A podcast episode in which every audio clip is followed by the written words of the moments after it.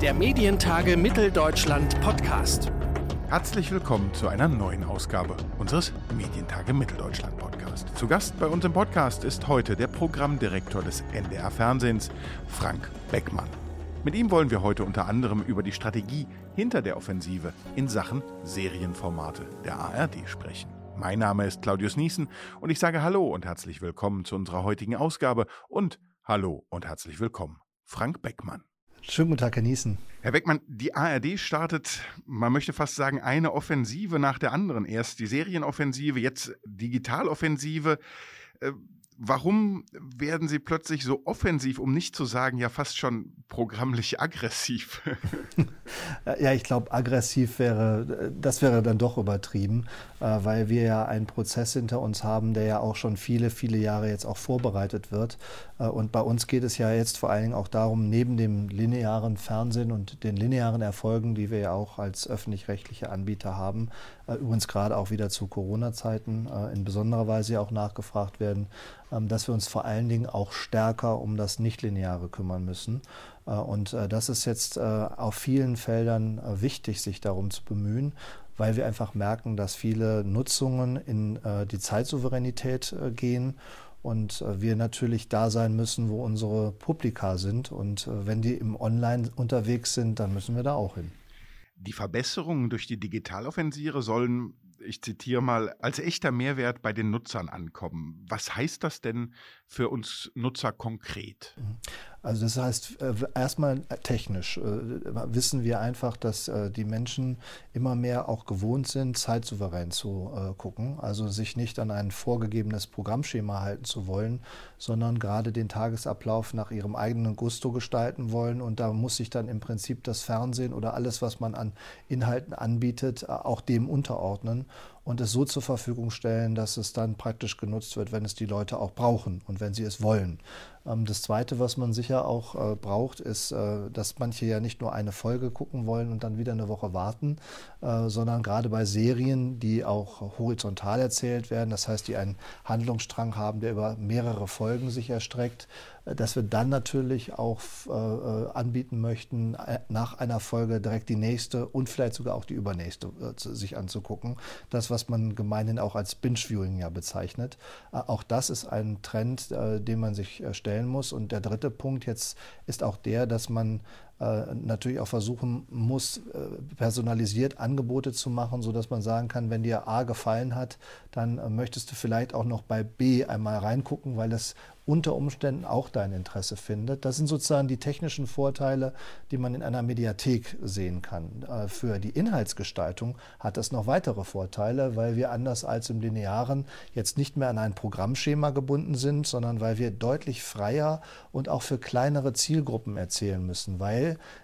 die Konkurrenz in einer Mediathek ist ja im Prinzip ausgeschaltet, weil sie ja nicht gegen etwas anderes arbeiten, sondern weil sie ja im Prinzip die Dinge, äh, äh, wenn sie so wollen, so lange nutzen können, wie sie in einer Mediathek drinstehen. Das bedeutet, wir können deutlich spitzer erzählen, äh, wir können für kleinere Zielgruppen Dinge erzählen und wir können Dinge auch machen, die in einem linearen Programm, jedenfalls in den Programmen, die wir anbieten, definitiv nicht erfolgreich sind, weil sie einfach von der großen Masse der Zuschauer nicht bei uns erwartet werden äh, und wir können jetzt, wenn Sie so wollen, auch für kleinere Zuschauer eben andere Inhalte anbieten, kleinere Zuschauermengen, äh, andere Inhalte anbieten.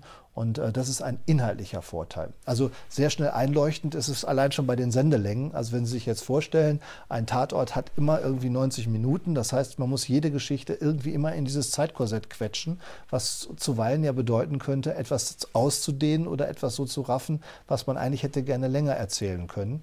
Und äh, genau diese Chance haben wir jetzt, weil es eben eigentlich schon mal gar keine Limitierung äh, in Sendegefäße, in Sendelängen und auch in Erzählperspektiven gibt. Also ein Stückchen Freiheit, die wir uns damit auch äh, erarbeiten auf inhaltlicher Seite.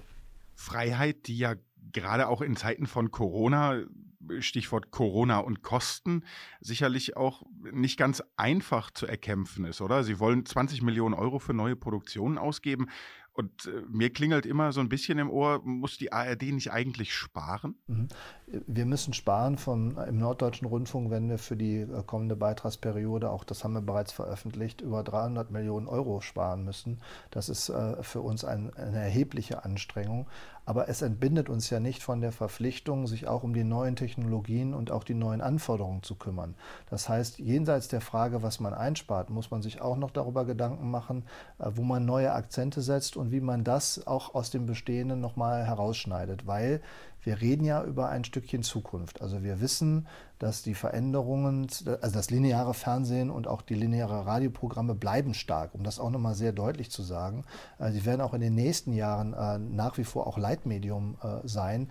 Also wenn Sie sich gerade die Corona-Zeit angucken, da haben wir teilweise Reichweiten, die doppelt so hoch sind wie normal. Und die Tagesschau, wenn es wirklich wichtig ist, ist einfach eine Informationsquelle, die man auch live um 20 Uhr sehen möchte, weil sich viele Menschen auch das in ihren Tagesablauf äh, auch ähm, eingebaut haben und auch daran gewohnt sind, gewöhnt sind. Und da ist das Lineare extrem wichtig. Und gerade der öffentlich-rechtliche Rundfunk hat ja in dieser Corona-Zeit gezeigt, dass wenn die Leute Sorgen haben und wenn sie wirklich verlässliche Informationen suchen, dann hat eigentlich das öffentlich-rechtliche Programm immer Konjunktur, sei es im Radio, sei es über Podcasts, wie zum Beispiel äh, das Corona-Update von Herrn Drosten, was ja auch der Norddeutsche Rundfunk produziert, äh, oder sei es eben halt auch in allen anderen Angeboten, die wir machen. Da ist, glaube ich, der öffentlich, das ist eine große Stärke des öffentlich-rechtlichen Rundfunks, die Glaubwürdigkeit und die ist immer dann gefordert, wenn es gerade um Krisensituationen gibt und nichts anderes als das haben wir derzeit äh, mit einer Pandemie, die ja vielen, vielen Menschen existenzielle Sorgen auch bereitet und wo es ihnen wichtig ist, diese Informationen zu bekommen. Und gleichwohl ist, das ist der eine Teil, der andere Teil ist das, was wir vorhin ja auch schon besprochen haben, ähm, dass sich die Nutzungsperspektiven mittelfristig ändern. Also wir wissen auch aus den neuen Online-Studien, die jetzt gerade auch von der ARD veröffentlicht werden, dass die Online-Nutzung immer stärker wird. Äh, wir wissen, dass gerade auch in den Pandemiezeiten, wo jetzt die Leute auch mehr zu Hause sind, auch mehr Zeit mit Medien verbringen, dass das auch eine Sternstunde jetzt gerade auch ein Push für die nichtlineare Nutzung ist weil die Leute dann natürlich auch mehr Zeit äh, online verbringen können und das dann auch nutzen wollen. Äh, und insofern kann man sagen, dass wir in, genau in, in, dieser Zeit auch das richtige Angebot brauchen für die Menschen da draußen. Und das heißt für uns eben halt auch gerade, sich im Nichtlinearen etwas zu verstärken. Gleichzeitig habe ich immer das Gefühl, dass äh, auch in der Diskussion, wenn es um die öffentlich-rechtlichen geht, äh, sobald das Thema Mediathek, sobald das Thema Online First kommt, dass es da aus sozusagen von den jüngeren Zuschauern, aber auch äh, von den jüngeren Politikern oder äh, Medienjournalisten deutliche Zustimmung gibt. Auf der anderen Seite gibt es dann aber auch immer die Stimmen, die so ein bisschen sagen, das lineare Programm wird eine Art Second-Hand-Kaufhaus. Stecken Sie da als öffentlich-rechtliche stärker in der Zwickmühle als andere? Auch was ja, wenn man jetzt dazu sagt, von der Struktur her ja immer noch ein Problem ist, dass äh, manche Dinge, die ja durchaus umgesetzt werden sollen und umgesetzt werden wollen, äh, manchmal nicht so schnell aufs Gleis gebracht werden können, wie es vielleicht nötig wäre. Mhm. Also das sind ja jetzt äh, mehrere Punkte, die Sie ansprechen. also das, das, das nehmen wir den ersten Punkt raus.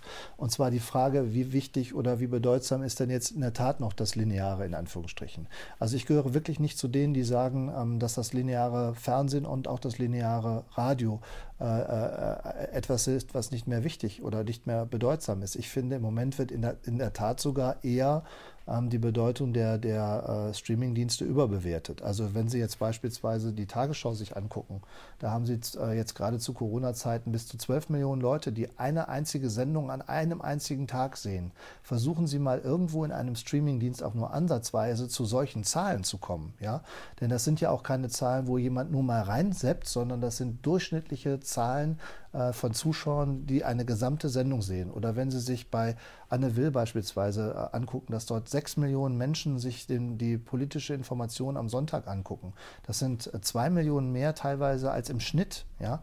Das sind ja doch enorme Zahlen, die Sie auf eine Sendung an einem Tag wahrscheinlich mit keinem Streamingdienst äh, erreichen können in Deutschland und äh, auch wahrscheinlich auf lange Sicht noch nicht erreichen können.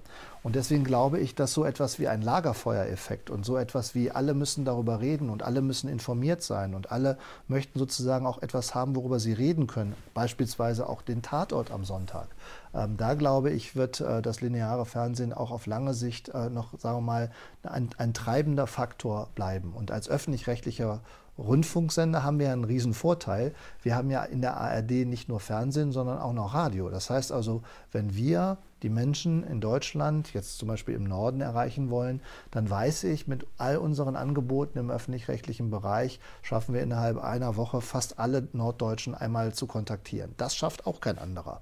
Das heißt, wir können mit all dem, was wir haben und was wir anbieten, können wir durchaus auch Menschen orientieren und ihnen auch Hinweise geben, was möglicherweise bei uns ähm, sehr sehenswert ist oder sehr hörenswert ist. Äh, und ich glaube, das ist ein sehr, sehr starker Vorteil, den wir haben. Und den haben wir, weil wir eben lineare Programme haben. Ne? Also deswegen glaube ich nicht, dass das sozusagen ein, wie hatten Sie das gerade gesagt, ein, eine Nachnutzung oder Sie hatten noch ein viel schlimmeres Wort gebraucht, ähm, äh, was, was ich nicht in den Mund nehmen möchte. Äh, deswegen glaube ich einfach, dass das ist falsch gesehen. Ja? Also wir haben einen erheblichen Vertrauensvorsprung und wir haben eine gute Reichweite in unseren Sendegebieten. Und wenn wir beides nutzen und dann jetzt noch zusätzlich sehr, sehr gute Inhalte bauen für die nichtlineare Nutzung, dann haben wir schon viel erreicht, glaube ich. Stichwort weiterhin nichtlineare Nutzung. Filme oder Serien können jetzt ja auch länger als sieben Tage in der Mediathek stehen. Wie macht sich das bei der Nutzung bemerkbar? Also was wir auf jeden Fall merken, ist, dass die äh, Mediatheksnutzung steigt. Äh, und zwar deutlich steigt. Übrigens auch ähnlich äh, im Vergleich zu den Streamingdiensten. Also man merkt einfach, dass da ein großes Bedürfnis ist nach der nichtlinearen Nutzung. Und wir gehen im Moment immer so davon aus, das sind so Zahlen, die sich so ein bisschen erhärten, dass wenn man jetzt mal das Lineare und das Nichtlineare vergleicht, dass wir so immer so um die 5% Veränderungen haben pro Jahr. Äh, wo man also sagt, dass Leute weniger das Lineare und mehr das Nichtlineare nutzen. Ähm, und insofern ähm, äh, glaube ich, dass man auf jeden Fall gut beraten ist, äh, wenn wir auch stärker dieses Thema in den Fokus rücken, weil das ist absehbar, dass es irgendwann zu so einer Art Gleichberechtigung kommen wird. Und das dauert auch mutmaßlich jetzt nicht mehr allzu lange. Und bei einer Zielgruppe wissen wir das besonders, das sind die jungen Menschen, ähm, da wissen wir, dass jetzt schon die nichtlineare Nutzung und auch die Nutzung von Streamingdiensten deutlich stärker ist. Das heißt für uns, wir müssen gerade dort investieren, ähm, wo wir bislang ähm, auch noch, das muss man deutlich sagen, auch Defizite haben, weil wir uns in Teilen äh, nach Programmschemata und nach Konkurrenzsituationen organisiert haben, die man eben eher aus dem Linearen kennt. Und äh, wir rufen, wenn Sie so wollen, im Moment eher die Marschrichtung aus, äh, wir möchten eigentlich, dass die, die, die, die Startseite der Mediathek sowas wie die neue Primetime wird. Und da geht es darum, dass man dorthin kommt, dass man Angebote macht, die dort genutzt und gesucht werden. Ähm, und ich glaube, wenn wir uns da jetzt auch inhaltlich weiter verstärken, ähm, dass wir da auch ein ganz schönes Stückchen von diesem Kuchen noch abbekommen können, aber auch müssen. Denn da ist für uns ganz klar, da ist noch Nachholbedarf. Sie haben gerade Primetime gesagt, davor liegt das Vorabendprogramm. Das ist ja auch wichtig äh, für die ARD, weil hier durch Werbung Geld verdient wird. Wie wichtig ist das Vorabendprogramm auch für die Zuschauerbindung? Ja, das, man nennt es ja im Amerikanischen die Access Primetime was ja im Prinzip ja meint, dass äh, wenn man dort äh, nicht stark vertreten ist, dann hat man sozusagen den, die, die, die Startrampe für den Abend äh, ein Stück verloren. Äh, und wir haben äh, zwei Vorteile. Der eine Vorteil ist der, dass die Programmangebote, die wir jetzt in den letzten Jahren dort entwickelt haben, sich alle extrem positiv entwickeln. Also sowohl unsere Quiz-Sendungen werden von Staffel zu Staffel erfolgreicher, als auch die fiktionalen Programme. Also das ist etwas, was äh, ich so in meinem Berufsleben auch sehr selten habe, dass man sagt, von Jahr zu Jahr wird es etwas besser. Äh, und äh, das freut uns insofern, weil ja natürlich äh, wir dort auch mit Werbekunden ähm, arbeiten und die haben natürlich gerne hohe Reichweiten. Und was uns auch freut, dass gerade auch bei den Quizzen äh, in der Tat auch äh, jüngere Zuschauer äh, in nennenswerter Größenordnung gucken, was natürlich auch wiederum für Werbekunden hochinteressant und attraktiv ist, äh, sodass ich das Gefühl habe, dass wir mit dem Vorabend ähm, im Moment auf einem sehr, sehr guten Kurs sind. Und äh, ich hoffe, dass es so weitergeht. Und da wir jetzt demnächst auch wieder die neue Staffel von Wer weiß denn sowas, übrigens die längste Staffel, die wir jeweils äh, je produziert haben, an den Start bringen werden, äh, ahne ich mal, dass auch da der Erfolg ähm, ähm, eher noch weiter nach oben gehen wird, die Erfolgskurve. Ähm, weil das bisher immer so war, je länger eine Staffel eigentlich äh, produziert worden ist und gesendet wurde, desto höher waren am Ende äh, die Einschaltquoten und die Reichweiten äh, für das Programm. Also insofern, wir sind am Vorabend weiter auf Rekordjagd, wenn Sie so wollen. Ich will zum Abschluss unseres Gesprächs nochmal äh, auf die Verstärkung des Seriengeschäfts zurückkommen. Da gibt es ja jetzt auch nun durchaus Stimmen, die sagen, die kommt ein bisschen spät. Was entgegnen Sie solchen Kritikern? Äh, also das ist ja immer die Frage, wenn man etwas äh, mit, mit, mit Kraft vorantreibt, dann fragt man sich immer, wenn eine gute Idee vielleicht dahinter steckt, warum nicht früher. Ich bin erstmal sehr dankbar, dass wir mit dieser Kraft und dieser Geschwindigkeit innerhalb von einem Jahr, ich meine, das gehört ja auch mit zur Wahrheit dazu, äh, innerhalb von einem Jahr äh, eine so große Anzahl jetzt auch an Serieninitiativen gestartet haben. Und es ist ja eben nicht mehr nur die Aufgabe einer einzigen Landesrundfunkanstalt, wie beispielsweise des Norddeutschen Rundfunks, äh, die da jetzt schon vorgelegt haben, sondern das sind ja alle anderen Landesrundfunkanstalten ebenfalls unterwegs. Und da ist meine, mein Eindruck, dass wir da sehr, sehr viel spannende neue, innovative und völlig anders äh, äh, geartete Programme sehen werden, als es in der Vergangenheit in der ARD äh, gezeigt worden sind. Und darauf freue ich mich wirklich. Sagt Frank Beckmann, der Programmdirektor Fernsehen des Norddeutschen Rundfunks, hier bei uns im Podcast der Medientage. Und ich sage vielen herzlichen Dank für das Gespräch, Herr Beckmann. Vielen Dank, Herr Niesen. Ich würde mich außerdem sehr freuen, wenn wir Sie als Zuhörerinnen und Zuhörer unserer Podcast-Episoden in nicht mal mehr einem Jahr, nämlich am 1. und 2. Juni 2021, persönlich in Leipzig begrüßen dürften, um dort gemeinsam mit uns zu diskutieren und ins Gespräch zu kommen bei der nächsten Ausgabe der Medientage Mitteldeutschland. Informationen rund um die MTM 21 und unser Early Bird Ticket gibt es auf unserer Webseite medientage-mitteldeutschland.de. Und bis dahin freue ich mich, wenn wir uns weiterhin hören, und zwar immer donnerstags bei Apple Podcast, Google Podcast, Spotify oder dieser und natürlich auch bei uns auf der Webseite. Dort finden Sie auch alle Folgen zum Nachhören. Mein Name ist Claudius Niesen und ich sage vielen Dank fürs Zuhören und bis zum nächsten Mal. Der Medientage Mitteldeutschland Podcast.